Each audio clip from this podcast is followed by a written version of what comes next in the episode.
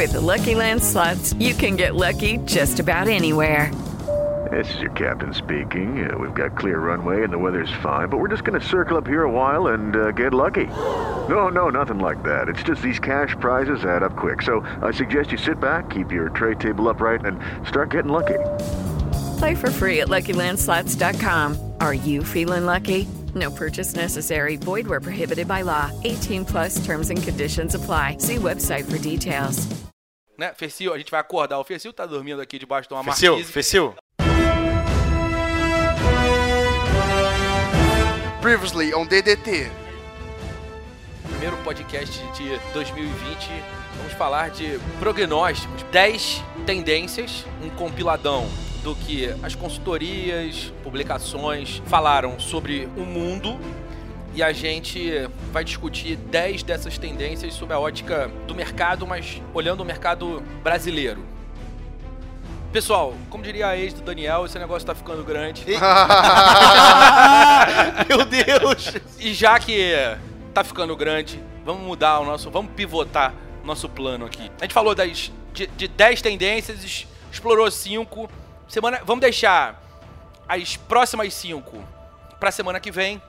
A gente fecha esse DDT com dor no coração, mas a gente continua falando sobre as outras e mostra pra galera na semana que vem. É isso? And now, the long-awaited episode of DDT. Tecnologia e seu impacto na sociedade. Digital de tudo. Digital de tudo. Com André Miceli. Salve, salve habitantes da sociedade digital, sejam muito bem-vindos. Eu sou o André Miceli e esse é o Digital de Tudo, seu podcast sobre tecnologia e negócios. Hoje é dia de continuar a lista da semana passada. Tô aqui com Lago Ribeiro, tudo bem, meu amigo? Obrigado por falar meu nome direito, André. Muito obrigado. E com o Daniel Salvador. Como é que vai ser essa entrada? É isso? É, tá tudo é, bem. tudo bem, tudo né? Não, então, eu- eu então não durmo vai fazer uma a semana. parte dele, né? Oi? Eu Ah, não você... durmo uma semana. Pois é, cara, é engraçado que parece que a gente nem parou. Não, com certeza. Que... É, eu não dormi do, do último episódio pra esse, de forma nenhuma. Pois é, todo mundo acordado esperando a lista continuar. Então, vamos recapitular a lista, beleza? Vamos, Vamos lá, ver se a vamos lá. galera que tá de casa acertou aí as previsões. Primeira, guerra dos streamings. 2, IPOs. 3, continuação da ascensão do trabalho remoto. 4, integração das tecnologias. O número 5 deixa a galera lá de casa responder agora. Qual, qual foi o 5, galera? Fala aí. 5, donos de pequenos negócios. Tipo, Dona Aventureira, você está vendo a bola? Aonde está a bola? Ah, você A acertou! 6. Organizações horizontalizadas, organizações flat, customer centric. 7. Smart speakers e propagandas nos smart speakers, pra galera do marketing. 8. Inteligência artificial e guerra. 9. Transparência e rastreabilidade. E 10. Biometria. Beleza? Falamos até o 5 na semana passada. Começamos do 6. Flatter Organizations. Qual é a ideia? Até hoje, a gente tem um modelo de organização pautada num organograma que é derivado das estruturas militares. Então, todas, tu- tudo que a gente reproduz em organização hoje tem uma estrutura de controle e comando que é muito parecido com o que as Forças Armadas faziam, inclusive tamanhos de equipe, tem uma série de estudos que falam sobre paralelos entre o que o exército romano fazia, especificamente o exército romano, por causa do tamanho das legiões, tá- que são equivalentes às equipes, as equipes, os, o exército pretoriano do imperador com as suas forças especiais. Então, um desenho similar ao que as organizações reproduziram quando começaram a competir. Tem duas grandes escolas de, de análise de ambiente competitivo e definição de estratégia. Ah, Uma que é aquela es- a escola do, ah, do Porter, que para quem estratégia é guerra, e a gente tem modelo, o modelo de forças, onde as forças Uhum. pressionam o mercado. E aí tem um, um- o Arnoldo Hacks, que é um professor do MIT que influenciou muito o mercado de tecnologia, fez um livro que eu gosto muito, que é o Delta Model, que fala sobre as estratégias de aprisionamento, faz- fazendo um paralelo com o amor. O amor como ah, aquele sentimento que te aprisiona a uma outra pessoa. Então, as estratégias de guerra e, e- e amor são aquelas duas grandes escolas de definição de modelos operacionais. Beleza. Até a- hoje a gente viveu esse desenho, é, herança das estruturas militares. A questão é que esse desenho pressupõe uma relação entre o departamento de tecnologia e as áreas de negócio, que é uma relação de cliente-fornecedor. E como toda relação de cliente-fornecedor, ela é desenhada de maneira que seja possível que um lado atribua a culpa para outro e, portanto, faz com que os departamentos dentro dessas empresas tenham uma estrutura de competição maior do que a que devem ser. E muitas vezes o cara está mais preocupado em salvar o dele do que em remar todo mundo na mesma direção. São medidos por indicadores de desempenho diferentes. Aquele modelo de balance scorecard que particularmente eu gosto bastante, que se faz desdobramentos em KPIs, só que os KPIs da área de TI são diferentes dos KPIs das áreas de negócio. O que eu entendo que a gente vai começar a ver agora cada vez mais são organizações flat que colocam o cliente no meio dessa estrutura. É, então, a, a ideia de customer centric de verdade. E aí, na primeira. Imagina uma cebola. Na primeira onda, depois desse núcleo, a gente tem todas as áreas que se relacionam diretamente com o cliente. Na segunda onda, a gente tem suporte a quem se relaciona com o cliente e depois a gente tem a gestão da empresa. Essa estrutura que parece muito mais com a terra cortada ao meio, a gente tem ali o núcleo e, e camadas, do que com uma estrutura organizacional hierárquica, como a gente está acostumado. O que, que isso significa na prática? Que essas áreas que atendem o cliente diretamente são vistas como ou produtos ou operações e são medidas pelos mesmos indicadores de- de desempenho que o grupo de TI que dá suporte a essa operação é também. Então todo mundo é medido pelos mesmos indicadores. E o departamento de TI, que faz parte desse, dessa camada externa, o gestor de TI, a sacada dele é colocar as pessoas certas nos times certos e ele vai mobilizando e desmobilizando pessoas para que elas deem suporte a esses times de atendimento que são medidos pelos mesmos indicadores de desempenho das áreas de produto. Então é um redesenho importante, muda muito do jeito que a gente conhece de empresa. A gente já está vendo algumas organizações fazendo isso aqui no Brasil. É, eu acho que o grande case de redesenho é a TV Globo, porque é muito grande, e a criação do projeto Uma Só Globo, que pressupõe a redistribuição ah, de elementos para que a empresa realmente olhe o produto, novas formas de monetização. Então, aqueles quatro pilares de cultura, estratégia, modelos de negócio processos de negócio vão sendo é, mexidos e afinados para que eh, eles funcionem dessa maneira. A gente está vendo a Generali fazendo, fazendo um movimento sobre isso agora também. Generali que é uma das maiores empresas de venda de seguro pela internet do mundo. Aqui no Brasil tem uma atuação mais tímida ainda no ambiente digital e está se reposicionando nessa direção, dando uma redesenhada na sua estrutura e a aposta é que vamos ver isso acontecendo em outros lugares. Claro que ainda é o começo desse caminho e não é um caminho rápido de ser percorrido, mas essa é a minha sexta aposta que eu trouxe pra gente discutir. É.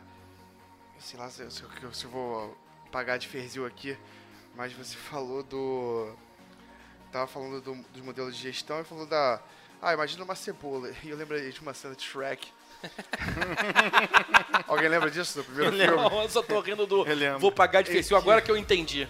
em que o, o burro tá conversando com o Shrek e tá enchendo o saco dele e ele quer se quer dar um- uma chavada no burro, mas quer explicar assim, cara, eu tenho sentimentos, algo assim. E aí ele fala assim, burro, os ogros são como a cebola. Aí o burro, fedem? Aí ele, não, cara, tem camadas. E aí, quando você falou assim, imagina uma cebola, eu falei, fede, é isso? Essa é a característica É, da por nova aí, é organizações horizontais. É, e aí, aproveitando que eu tô usando aqui, falar também do Tropa de Elite, que fala que o sistema trabalha para resolver os problemas do sistema, né? Acho que a gente tem um modelo hoje que a gente vê isso muito nas empresas, que as áreas de negócio estão tentando resolver seus, seus, seus problemas. Então, assim, é, muito se fala de customer centric, né? É, que, é uma- que acho que algumas empresas estão mais familiarizadas com isso do que outras. É, a gente sempre que a gente como consultoria consegue levar isso para o cliente, a gente leva, mas a gente vê ainda no muito caso que as áreas da empresa estão tentando resolver a- os problemas da área da empresa, em vez de tipo, ao invés de puxar a empresa como um todo numa direção que o planejamento estratégico da empresa é, orientou. Então, aquele planejamento estratégico, que é uma visão de negócio, que fala assim, cara, essa dor do cliente precisa ser resolvida ao extremo, desdobra ali para tarefas táticas, que parece que é a visão final é, dessas áreas que se debatem entre si, como o André falou de, de culpa agora há pouco, é, podem, fazem, enfim, infelizmente, quando a coisa não dá certo, culpam umas às outras.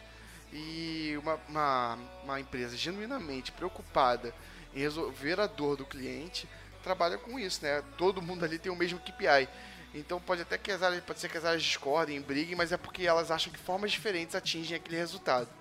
É, então acho que faz todo sentido. Eu sei que a gente vê alguma liderança flexível e já acontecendo em algumas empresas. Então uma hora alguém lidera a equipe num projeto, outra hora a outra pessoa lidera a equipe no projeto, dependendo da, da, da melhor característica que essa pessoa tem. Mas eh, escalar isso para a empresa toda ainda é um desafio, né? Porque a gente sempre lida um pouco com brio, com ego, com, ah, com cultura mesmo, costume, o hábito que as pessoas têm de ter ali algum poder, hierarquia. E isso vai diminuir muito, né, cara? A distância, até por causa, mais uma vez, né, as redes sociais, as pessoas estão habituadas a. Não faz- falando que isso é uma coisa boa ou ruim, né? Mas as pessoas estão parando de distinguir com o que elas estão falando, né? Então elas falam com William Bonner da mesma forma que ela fala com a vizinha dela. É, e isso começa a reverberar nas empresas. Lógico que a geração que está aí hoje nas empresas tem uma noção ainda de que precisa tratar diferente o. Enfim, precisa tratar minimamente diferente o diretor do, do, do par no trabalho, mas isso está diminuindo de forma drástica. Então acho que para a galera mais conservadora, para quem está na empresa há muito tempo, é, é- escalar isso vai ser um choque. Mas a gente já vê esse embrião acontecendo em muitas empresas. É, você tem. Eu acho que isso. Eu. Das tendências, eu acho que essa em 2020 a gente vai ter muito medidas é, transitórias, como células de inovação dentro das empresas, que são mais ligadas a desenvolvimento, de, pensamento mais de produto, né? O crescimento dos owners, de product owners né, dentro das empresas, o crescimento de product managers dentro das empresas, são pessoas que alinham né, conhecimento de negócio, mas com conhecimento técnico, uma conhecimento de gestão de operação. É, eu acho que isso ainda vai acontecer muito a partir dessas células que são quase que núcleos de inovação. Mas acho que por outro lado, a gente tem um, um- um grande motivador para tudo isso, que para mim é a grana, é o dinheiro. É provado que se você tem um pensamento pró-cliente, você desenvolve um produto que vai ter mais aderência, que vai vender mais. Se isso vende mais, se isso traz mais resultado, isso começa a, a ter adesão dentro da empresa. Então, a gente até o exemplo que você citou sobre uma só Globo, um movimento que teve antes, né, é, encabeçado pelo Bruno Martins, que já participou aqui com a gente, quando a gente questionou, né, ah, mas qual foi o fator, maior fator para as áreas comprarem essa briga, né, de começar um movimento de transformação? E foi a grana, foi o dinheiro. Então eu acho que assim, a gente vai ver o, crescimento em 2020 desses núcleos de inovação. É, acho que eles estarão entregando os projetos que eles iniciaram em 2019 e vai estar indo para rua essas, essas coisas. E eu acho que você vai ter um- uma diferenciação de quem está trabalhando flat, horizontal, e de quem está ainda no modelo antigo, isso dentro das próprias organizações. E aí eu acho que isso vai motivar com que os C-levels queiram realizar esses processos de mudança. Eu, eu imagino muito que é uma decisão bem top-down ainda. Tem, não é algo que, por mais que a gente tenha, por exemplo, na pessoal da, mais novo, né? Eu falo da minha idade, mas pessoal entrante de mercado que tem uma relação diferente com a hierarquia, tem uma, uma, relação diferente com toda essa questão da representatividade, de, da liderança em si, de questionar isso. É, mas eu acho que isso vai vir bem top-down ainda. Então é algo que vai ser convencido pelo resultado e que vai convencer o CEO, o C-level a tomar essas decisões. É, a gente fala aqui sobre como a gente tá, estando no mercado, a gente vê que a cultura é uma, uma grande dificuldade assim, de, ajuste, de ajuste na transformação digital. E eu entendo o que você fala sobre, o, sobre a grana motivar essa mudança. É, mas hoje, mais do que nunca, eu estou convencido que os liderados são muito reflexo do seu líder. Então, realmente acho que precisa ter uma mudança no top, na cabeça da empresa, para que isso possa reverberar em outros níveis. E acho que o maior desafio para isso, apesar do, do dinheiro gritar, é, vai ser vai ser realmente quebrar com os próprios conceitos, os próprios hábitos, a cultura e aquela sensação de tipo assim, pô, cara, eu sempre fiz assim. É, acho que isso é difícil até para a pessoa que quer mudar, né? Então acho que esse para esse cenário esse vai ser um embate. É isso. Vamos lá. Smart speakers e propaganda. A gente viu no ano passado um movimento de chegada dos smart speakers no Brasil, um movimento de consolidação desses smart speakers nos Estados Unidos, gente diferente competindo, um mercado que faz muito sentido porque tira a interface de uma população que envelhece. Quanto menos uma população que envelhece precisa lidar com telas, melhor para ela. Quanto mais ela conseguir ter suporte de voz para as suas atividades e ter, com tecnologia de, de inteligência artificial embarcada, companhia, um algoritmo para conversar, uhum. para interagir, ou para servir de conexão com outras pessoas, sem necessariamente digitar no WhatsApp, vai, ficar mandando, ou ficar, mesmo ficar mandando áudio, mas uma, uma comunicação mais natural, com menos atritos. A gente vê isso acontecendo e dei o exemplo dos idosos, mas poderíamos dar exemplos de aplicações muito triviais em qualquer faixa etária, em qualquer corte da sociedade. Então, me parece uma tendência muito clara que os speakers vão dominar o mercado. Tem uma projeção da Microsoft de 75% das residências americanas até o final de 2020. Caramba. Pode até ser uma, uma previsão um pouco otimista. agressiva, otimista, mas ainda assim, ela, se não forem 75%, certamente não é. vão ser menos de 60%, o que, falando em termos de tempo para é, por adoção. Mi, para adoção por, mil, por milhão de pessoas é, adotarem, é um tempo muito baixo. E isso vai acontecer aqui no Brasil também. E se tem espaço para essa para esse conteúdo, para as árvores de decisão, para as empresas fornecerem soluções que vão é, funcionar ali dentro, que vão atender os seus clientes através desses smart speakers, tem também espaço para anúncio.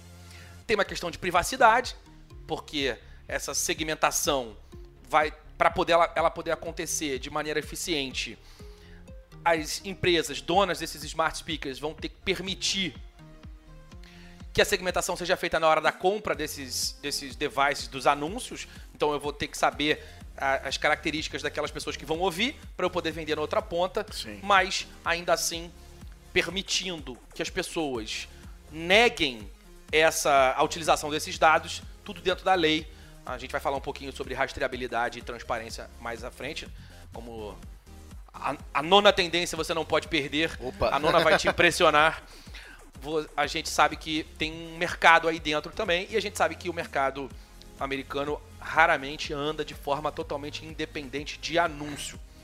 Então, para a galera do marketing, pensem em anúncios para os smart speakers, porque é, aí de novo, talvez essa também seja uma, esse, esse, segundo grupo de tendências, acho que ainda é um grupo com é, mais embrionário Sim. no Brasil em 2020, mas ainda assim tem, temos espaço para que isso aconteça. E se a gente já não conseguir enxergar os anúncios chegando nos smart speakers, certamente a gente vai é, visualizar, vai assistir o aumento da penetração dos smart speakers na casa da galera. É, acho que Smart Speakers você tá 100% correto. Até porque eu acho que é um processo natural mesmo, que Claro. se fosse acontecer, eu vou comprar um, com certeza.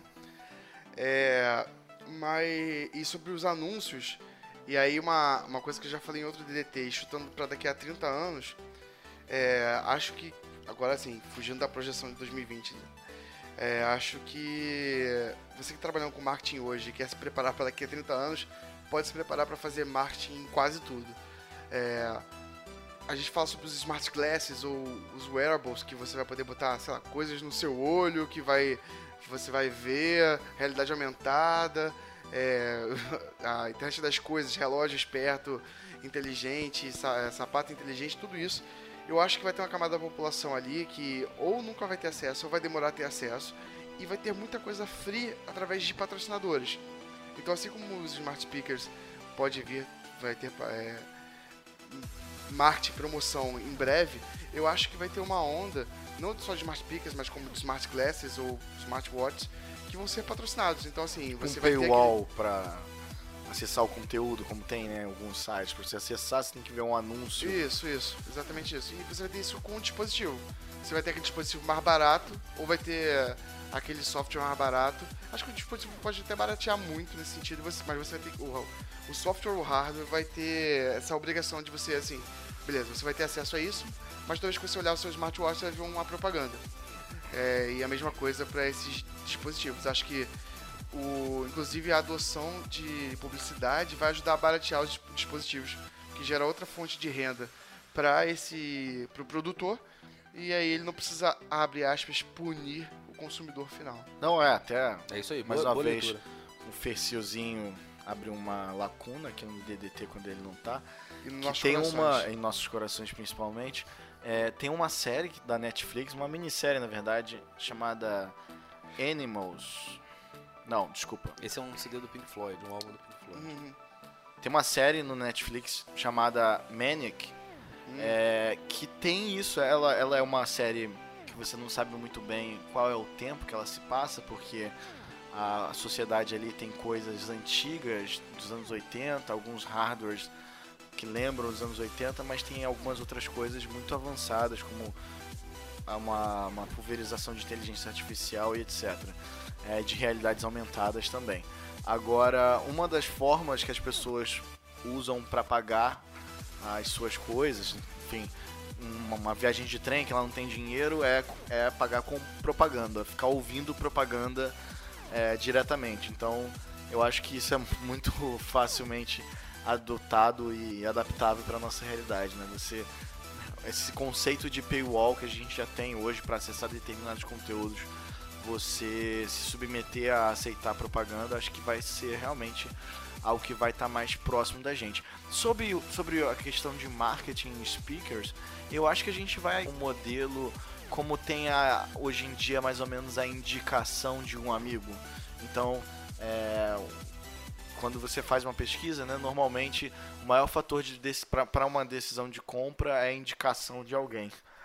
Se a gente começar a ter uma relação de afinidade, como os speakers de certa forma tentam é, fazer, né? Então, quase como se fosse o amigo que você tem em casa. Você tem filmes que falam sobre isso, como o Her, né? Que é que o cara se apaixona pelo, pela Siri lá da vida. Então, se você começa a ter essa relação de. quase que é- faz parte da família Alexa. É, uma recomendação que a Alexa, que tanto te conhece, faz, vai ter quase que uma, um peso de como se fosse um amigo fazendo. Acho que vai ser algo muito sensível, e mas acho, acho que vai ser algo muito certeiro também.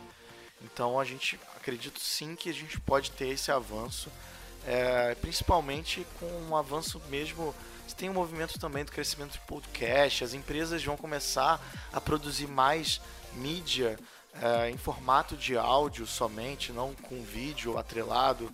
Então você vai ter um amadurecimento tanto de produção de conteúdo de marketing para áudio quanto também uma relação que vai ser construída com os speakers e as pessoas. né? Acho que faz sentido.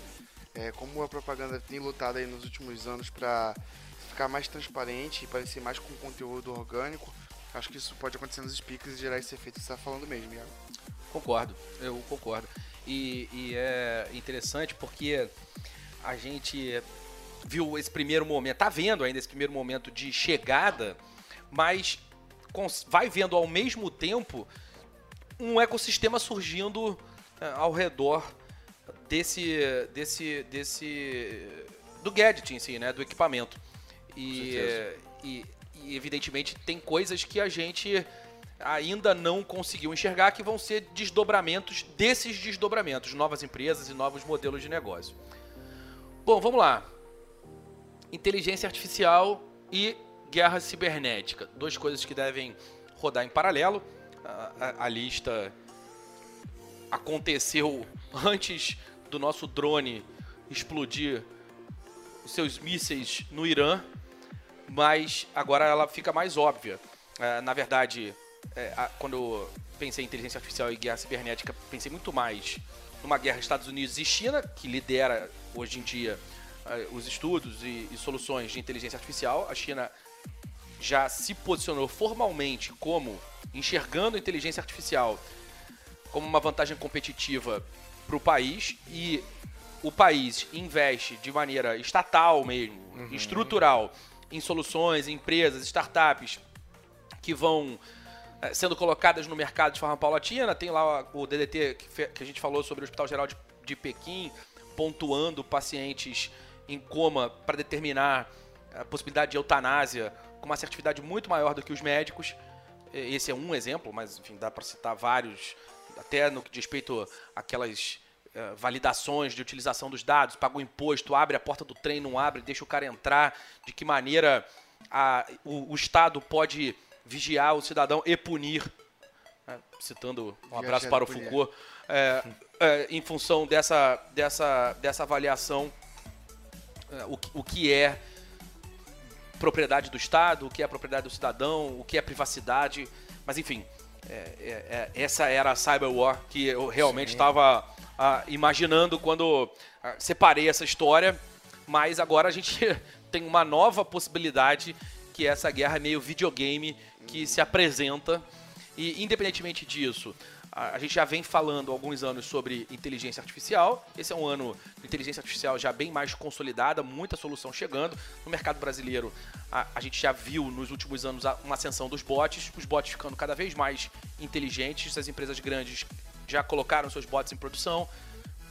Tem evoluído a questão, mas é é uma tendência aí a cyberwar não para o Brasil, aí uma tendência de inteligência, de utilização de inteligência artificial no mundo, mas é, na verdade a- muito mais do que a guerra propriamente dita, mas a inteligência artificial como um, um elemento de um mecanismo de um quebra-cabeça geopolítico maior e no Brasil uma aplicação mais comercial. O Brasil que está ali fazendo seus memes para ilustrar a, a nova fase da guerra. Enfim, ah, evidentemente a gente não vai participar de uma forma tão veemente ah, dessa guerra cibernética, mas vai usar de uma maneira mais comercial. Eu fico pensando se nos livros de história daqui a 30 anos, parafraseando meu amigo Daniel, se vão ter lá os nossos memes, né, nos Ah, com livros. certeza. Com, com Pelo certeza. Vai amor ter o de livro Deus. assim, a história segundo os memes. meu Deus do céu. É, que inclusive é um belo livro, hein? é, tava pensando Quando antes do você Iago quer falar, que ele escrever, tá pode, agora. pode É, dizer que, pô, Isso foi vale um comprar. prognóstico também, beleza? Quando sair, a gente vai falar, olha, a gente previu essa Exatamente. Exatamente. Mas falando em prever, eu acho que tem uma- um, um conjunto justamente de preditividade. O, do, talvez a gente começar a ter o conceito de crime-ideia. A gente tem mais ou menos um pouco isso, né? O É, um governo americano tinha algumas informações que levaram ao ataque né, do general iraniano. Então, é, eu acredito sim que a gente vai ter é, talvez mais relacionado ao- a, a essa questão de crime ideia. Eu não sei até que ponto ainda a gente vai ter, por exemplo, um drone que faz esse tipo de ataque 100% autônomo. Ah, algum dia vai ter. Não, acho que falo 2020. Não, 2020 não. Acho que essa a confiança ainda não existe Não, tanto. não, 2020 né? não. É, Também acho. Também acho que não é, não é esse ano. Até porque, e aí, não, não porque do ponto de vista tecnológico haja algum Sim. impedimento, mas Sim. aí existem questões éticas, mais ou menos aquela história do paredão de fuzilamento, onde a bala só tava numa espingarda pra quem estava fuzilando não saber exatamente Sim. quem matou o condenado. Então, existem algumas definições que são definições estratégicas. Hoje em dia, o drone, uma pessoa marca o alvo, a outra pilota o drone, outra dispara. Então, tem algumas divisões de tarefas para que o peso do desdobramento dessa ação seja compartilhado entre mais de, de, Sim, de uma sim. pessoa. É engraçado você falar sobre a China e, o- e os Estados Unidos, né? Realmente a gente tinha. Estava pensando que ia seguir por esse caminho, mas acho que faltou combustível para essa guerra. É, é, verdade. E fazendo para ajudando aqui meu amigo Ferzio a estar presente no meio de nós. É, quem está ouvindo o DDT, eu indico um filme chamado Ender's Game, que eu não Harrison Ford. eu queria poder dar um spoiler aqui que é legal para concluir o nosso raciocínio, mas não vou dar não. Mas tem a ver com o que a gente estava falando de Guerras de Joystick. É, e é um, um filme legal nesse sentido. A gente precisa fazer um DT inteiro, né? Falando sobre guerra. Então você que está ouvindo, outra previsão aí que eu acho que vai ter, vai ser um DT inteiro sobre guerra em 2020. Espero É verdade, Espero é um- que ele aconteça. Boa. É, A guerra ou o DDT? o DDT. A guerra vai, vai, vai ser legal que a gente já fala assim, ih, viu só, a gente falou que ia ter isso, teve mesmo. Mas se puder não acontecer, é melhor pra todo mundo. Mas a gente vai, tipo, estar jogando War enquanto a gente grava um DDT ou a gente só... Só jogando War. Legal. Ah, a minha missão aqui é conquistar sete países. 24 territórios. Vou pegar Labrador. Nunca entendi porque por tem Labrador, cara, mas enfim. mas enfim, eu acho que a gente. Acho que pra, pro lado de preditividade, acho que a gente vai ter cada vez mais. Isso vai ficar mais transparente nos noticiários. Eu acho que vão, a gente vai começar a enxergar relatórios que vão liberar. Olha, nós atacamos, mas nossa inteligência artificial tinha monitorado as conversas e tinha monitorado o áudio, tinha monitorado eh, as atitudes XYZ, que são atitudes que assim como a gente teve, André, lá no, no MTech, aquele, aquela startup que tinha uma inteligência artificial que analisava e tinha como prever se iria acontecer assédio Sim. moral e sexual dentro de uma empresa, é, você pode ter isso para aplicação de contextos geopolíticos. Então, você Sem tem dúvida. é, uma série de fatores que antecedem um ataque, como 11 de setembro, ou um ataque a uma base, uma embaixada. E aí você entra e fala, olha, tinha 99% de chance disso acontecer em um ano e a gente agiu antes de que isso acontecesse, evitando Baita risco, né? trilhões de mortes. É, Enfim, assim, é um espaço para que isso seja usado né, de Sim. má fé ou com outros interesses. Vide a velha história das armas químicas do Iraque, que com certeza. na prática nunca foram encontradas. Mas sem dúvida nenhuma existe essa prerrogativa. No mínimo existe esse argumento.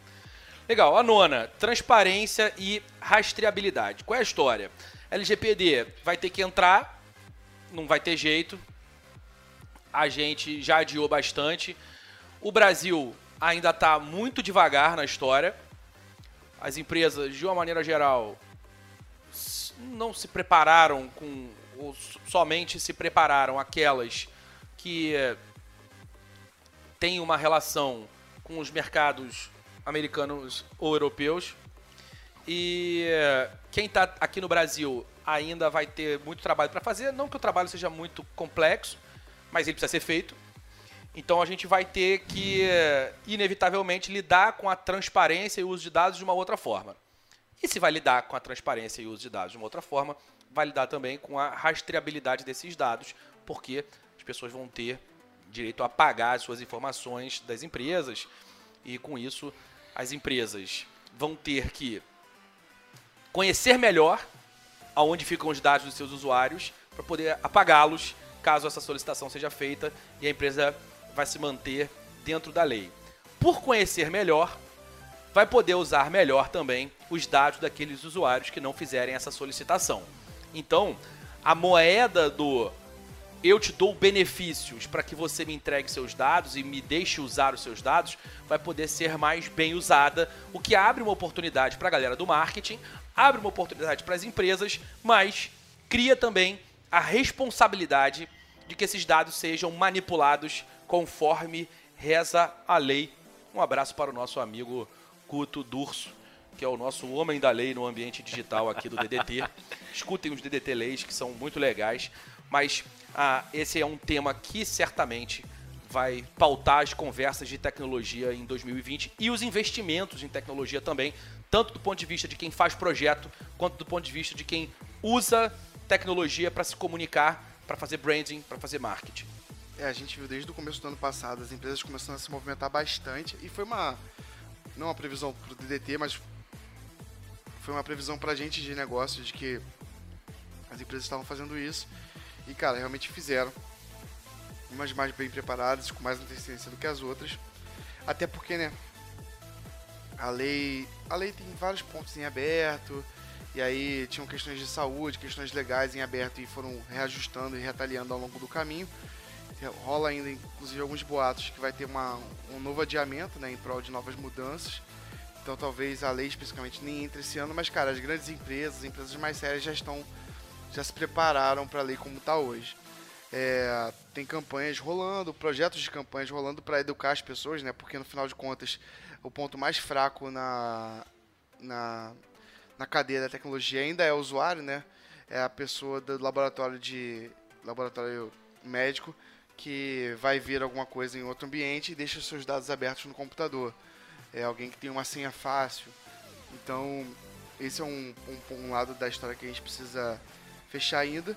Mas acho que a rastreabilidade e a transparência vão ficar mais evidentes para o usuário, porque vai se falar mais sobre isso. A televisão vai falar, entra em vigor hoje, é, a matéria tal. Então, quem curte tecnologia, então, vai ver isso em canais como a Jovem Pan, como o Olhar Digital, canais especializados sobre isso.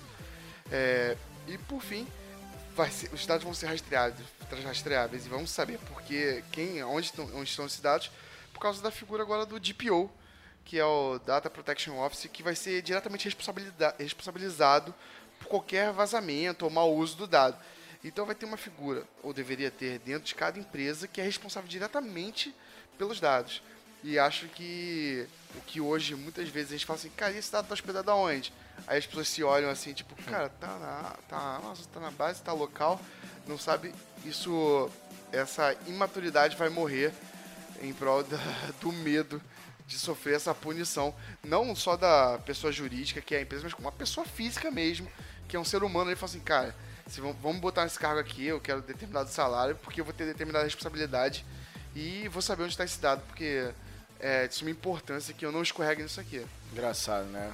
A questão que o André falou sobre guerra e amor, né? Porque por, por um lado você tem uma pressão que é a lei, mas por outro lado você tem toda um, uma corrente de conhecer o teu usuário, conhecer o teu cliente, sem dúvida, que aí. vai motivando ser engajados através do amor, vamos assim dizer. E, e, mais uma vez, você tem também uma crescente das ferramentas de CRM da vida que estão ficando mais acessíveis de certa forma, até a implantação delas, próprio, mais uma vez, Office 365 com, com, com plataformas de conexão e tudo mais que facilita uh, isso ser implementado. Agora, para mim, o grande ponto realmente é a cultura. Então, a empresa ela vai ter que começar a, a, a ser mais pro-data. E principalmente o feedback disso para o usuário. Então, por que está pegando aqueles dados? Né? Que eu acho que é o principal da LGPD. Né? Que cada dado que é coletado tem que ser com um propósito. Então, se você está pegando e-mail, telefone, CPF do usuário, você vai ter que dizer por que cada um daqueles itens estão sendo coletados. É, mas tem todo, acho que um, talvez o grande ponto aqui é essa visão positiva do outro lado, né? Que isso vai ajudar com que as empresas conheçam mais os seus usuários, né? E consigam ter aquelas questões de score e, e a partir de determinada pontuação que essa pessoa tem, ela recebe comunicações diferentes, comunicações segmentadas, enfim. Acho que a gente vai ter uma melhoria no final desse processo que acho que vai correr esse ano, deve se estabilizar mais no ano que vem, a gente vai ter uma melhoria é, dessa questão central de usuário, assim, do conhecimento. Concordo, meu amigo. Biometria, na verdade, de alguma forma, quando a gente fala da nossa quarta tendência de integração tecnológica e múltipla experiência, a gente falou sobre as tecnologias se integrando nas coisas da nossa vida, internet das coisas, AIoT, Artificial Intelligence of Things, então a inteligência artificial das coisas também, os autônomos. E eh, a gente vai falar também das questões biométricas, muita solução de saúde.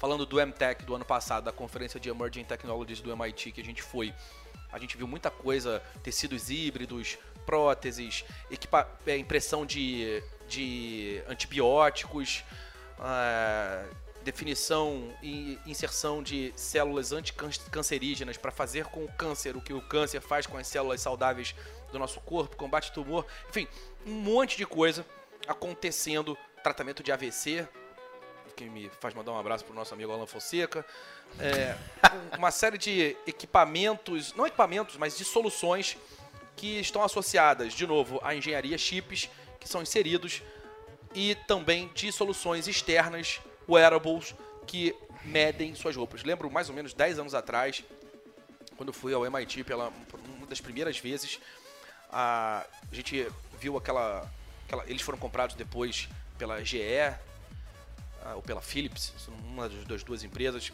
umas roupinhas de bebê que hum, monitoravam é, a apneia noturna, temperatura, bebês que viravam de bruços e podiam não desvirar, enfim, todas aquelas aquelas minimizando aquelas possibilidades de tragédia que acontecem é, em, com bebês, principalmente no primeiro ano de vida. E isso, isso é o início desse modelo de biometria, esse modelo já avançou bastante. Agora a gente está vendo isso acontecendo e chegando ao mercado através de fornecedores de materiais esportivos, fornecedores é, de equipamentos, bicicletas, tênis, os apps, que uma profusão absurda com os acelerômetros do celular, com os acelerômetros e, e medidores dos smartwatches, e, enfim, tem muita coisa acontecendo. Esse é um ano de utilização, de ampliação da, dessa utilização aqui em Terra Brasilis que tá, acham? Tá barateando, né? A gente vê. Tinha os smartwatches que tem um preço um pouco maior, mas tem agora os smartbands que conseguem monitorar, pegar esses dados, né? E eu acho que isso tudo, ah, para mim, um grande ponto do que a gente falou no DDT passado sobre as integrações, é, é isso é que está criando essa multiconexão e que está possibilitando a gente ter é, surgimentos de, de, de coisas do tipo, né? Até, por exemplo, a solução que tem, por exemplo, de previsibilidade de, da Generale no Smart Auto, que a partir de como você dirige é precificado o seu, o seu seguro de carro. Sim. A gente pode ter isso com Smart Bands, é, a partir da forma como você vive, a precificação do seu seguro de vida, do seu seguro saúde. Sem dúvida. Então, Sem dúvida. Está tendo realmente uma, uma, uma, um crescente, um barateamento dessas, dessas tecnologias que monitoram, de que recebem. Com certeza. Eu acho que. E aí, acho que, acho que a integração. As, várias variáveis que a gente falou aqui, várias projeções, elas são interligadas entre si e, e uma possibilita a outra, ou é causa, consequência ou par da outra. E acho que esse caso conversa diretamente realmente com a integração. E aí, pensando no impacto nos negócios, né, cara? É, acho que mais empresas agora, cada vez mais empresas vão ter acesso a, a, a essas informações, vão integrar com, com, ferramentas que dão acesso a essas informações e vão possibilitar uso da inteligência, inteligência maior na, nos seus negócios. Por exemplo, um CRM bem integrado com, sei lá, com, a, com a sua ferramenta, quando você entra numa loja como a Centauro, quando você passa pela porta, em vez do cara te perguntar seu nome, o que você está procurando, você está só olhando, ele vai olhar o seu perfil. E assim como tem o Social Styles lá, que tem o perfil do. Ah, do, do cara que é amiable, que gosta de ser admirado, do cara que gosta okay. de, de, de ter suas ideias destacadas, o analítico, o cara que é estado pelo resultado. Uhum. Eles vão conseguir ver se esse cara gosta de ser abordado ou ele gosta de espaço vai conseguir ver se esse cara gosta de. tá procurando tênis ou um- uma camisa. Tipo, cara, não, esse cara pratica tênis. As últimas 10 compras deles foram foi tênis. É, e a gente vê assim, não, faz três meses que ele comprou, então deve ser tênis novamente.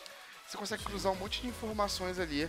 E isso, falando da Decathlon especificamente, mas ele pode sair dali e ir para um restaurante. E quando ele parar de frente pro Totem, o Totem fala assim, cara, você quer o mesmo de sempre? Pronto. É, a gente dá, oferece uma experiência cada vez mais fácil para ele. E isso vai para aquele mundo Jetson que eu falei, e que a gente falou da tecnologia invisível, em que você não fala nada, você não perde nada, você acorda e a sua cidade sabe o que você quer. Você sai da sua cama, o chuveiro sabe o que você quer, e assim da, da, da comida na cozinha, o elevador, o carro, o trabalho, o computador, por aí vai.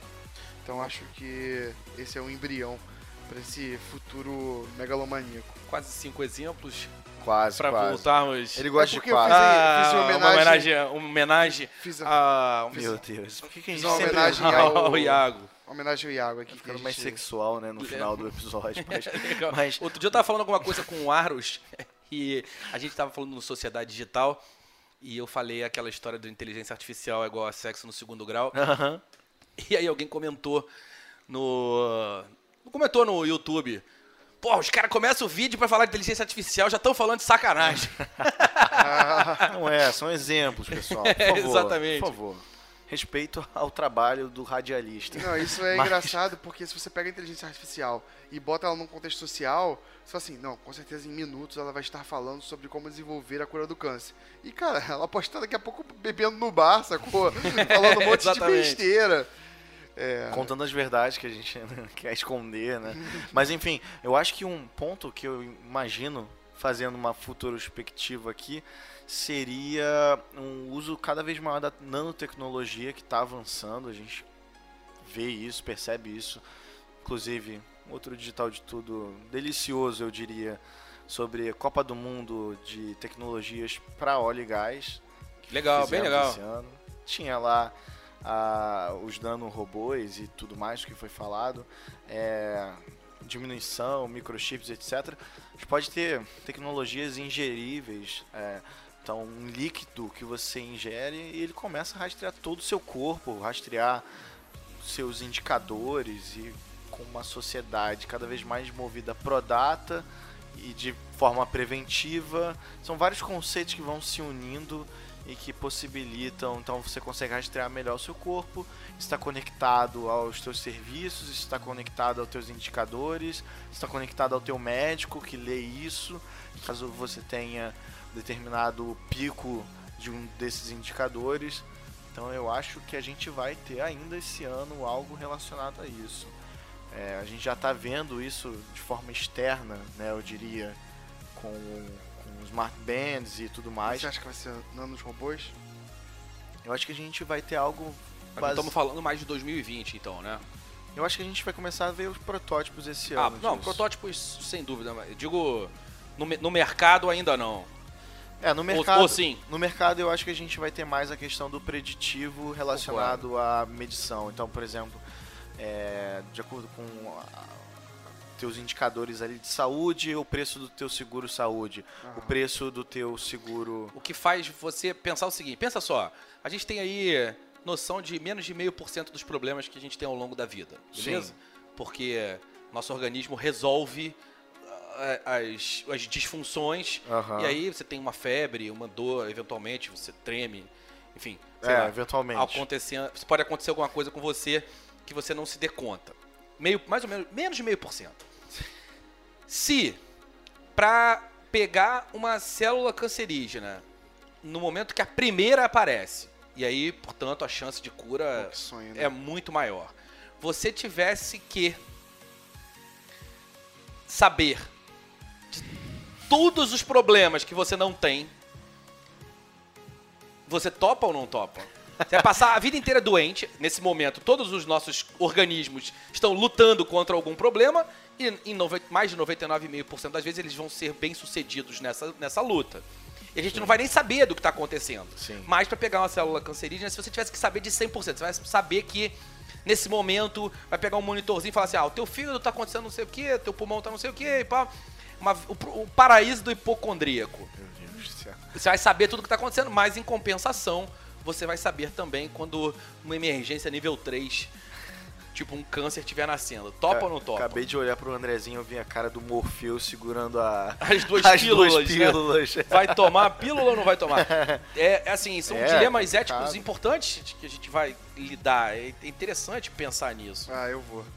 É, eu, eu imagino, eu também vou. E aí você vai, você vai aprender. É claro que no final das contas, na vida real, você vai poder calibrar esse tipo de aviso. É. Mas se fosse Me fez sofrer à toa, É. Eu pois é. suando. mais um. Pô, cara, tem amigos meus que fazem umas perguntas que é sofrer a toa, assim, em volume abissal. É verdade, Os é caras não verdade. sabem conversar sem te botar numa situação constrangedora. Eu não sei o que você tá falando. É verdade. Deixa só deve ter bons passar um amigos. momento de entrevistas realmente muito mais, é, enfim, dolorido do que é, simplesmente saber se vai estar doente ou não.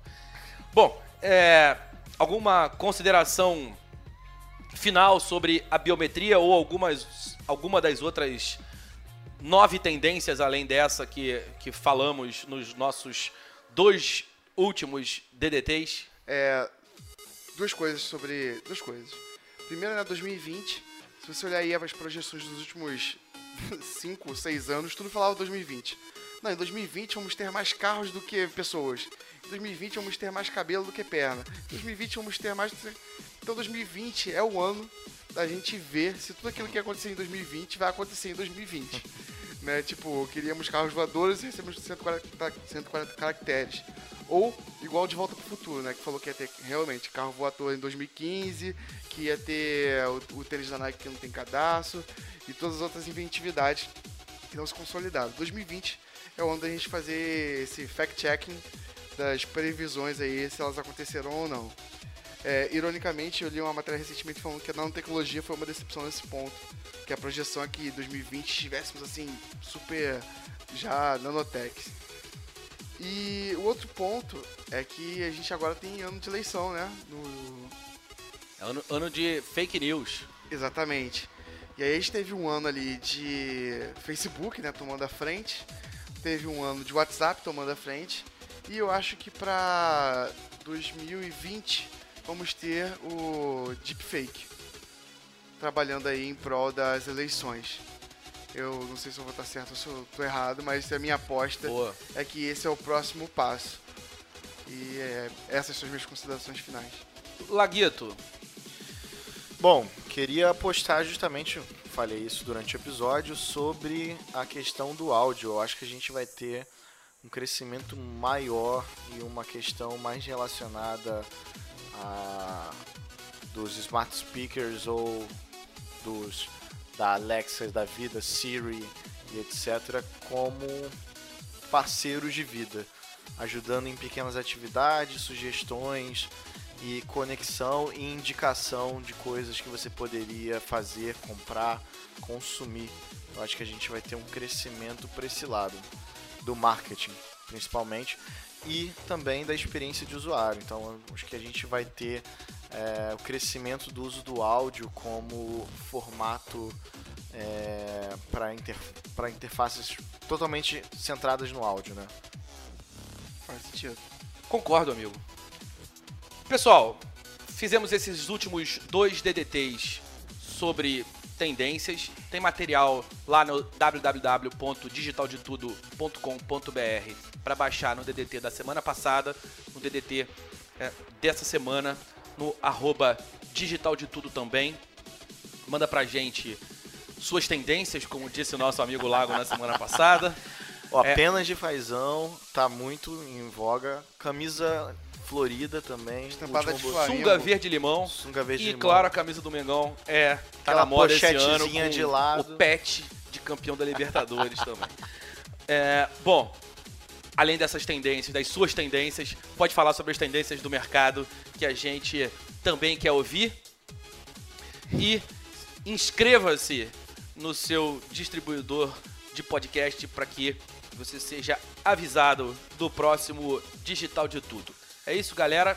É isso aí. Está na hora de desconectar. Finalmente eu vou poder dormir. Eu tava muito ansioso. Mandar um abraço céu. pro João, que era o responsável por botar os links lá no É verdade, nosso amigo João Gato com dois T's.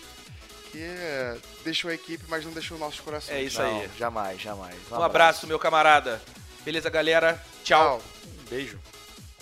Tecnologia e seu impacto na sociedade. Digital de tudo. Digital de tudo. Com André Miscelli. It is Ryan here, and I have a question for you. What do you do when you win? Like, are you a fist pumper?